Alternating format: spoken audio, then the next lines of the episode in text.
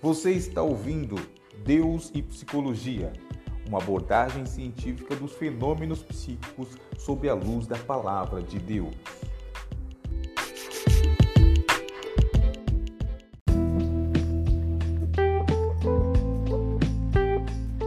Olá, meus irmãos e meus amigos, sejam muito bem-vindos a mais um episódio com uma reflexão importante para as nossas vidas, principalmente nesse tempo que é tão dito a respeito do isolamento social, do afastamento social, para que possamos vencer esse tempo de pandemia.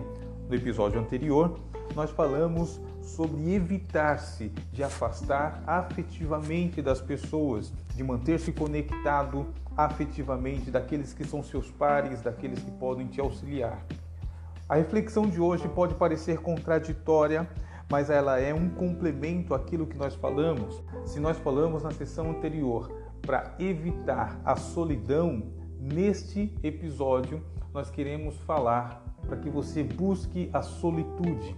A solitude é o estado de privacidade de cada pessoa.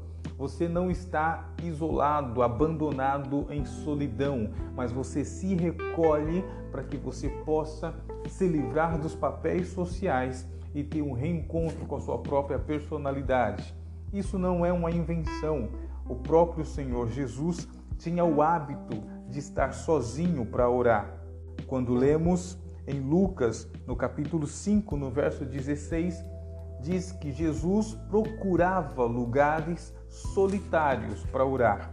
Quando lemos em Mateus, capítulo 14, verso 23, quando toda a multidão estava ali sendo despedida por Jesus, tendo despedido toda a multidão, ele subiu ao monte e ali se achou sozinho para orar.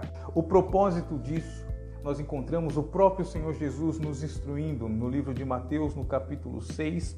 Jesus diz assim: Mas você, quando for orar, vá para o seu quarto, feche a porta e ore ao seu Pai, que não pode ser visto.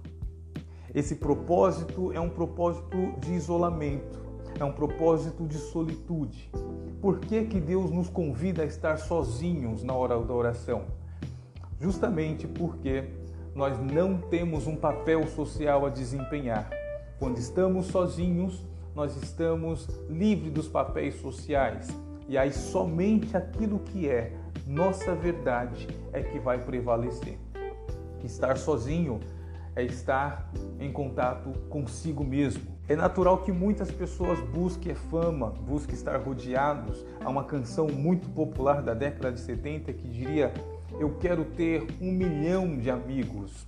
Mas o próprio Senhor Jesus nos ensinou: esteja somente você e o Pai. Feche a porta do quarto, não permita que mais ninguém entre nesse espaço que é um espaço de privacidade.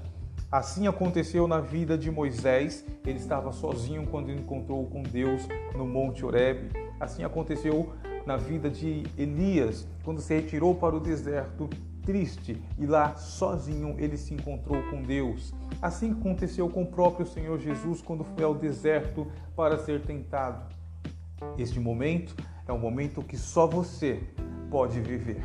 O momento da solitude é um momento de crescimento espiritual, é um momento de reflexão psicológica e é um momento necessário para todas as pessoas. A prática de orar sozinho é o que garante o crescimento espiritual para qualquer pessoa.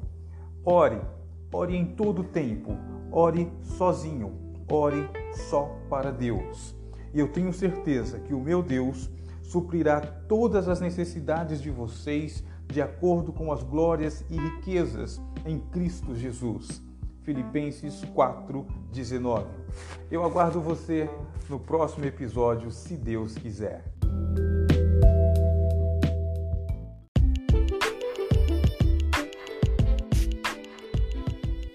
Você ouviu Deus e Psicologia, um oferecimento Yes Psicologia. Para entrar em contato, acesse pelo Instagram Yes Psicologia.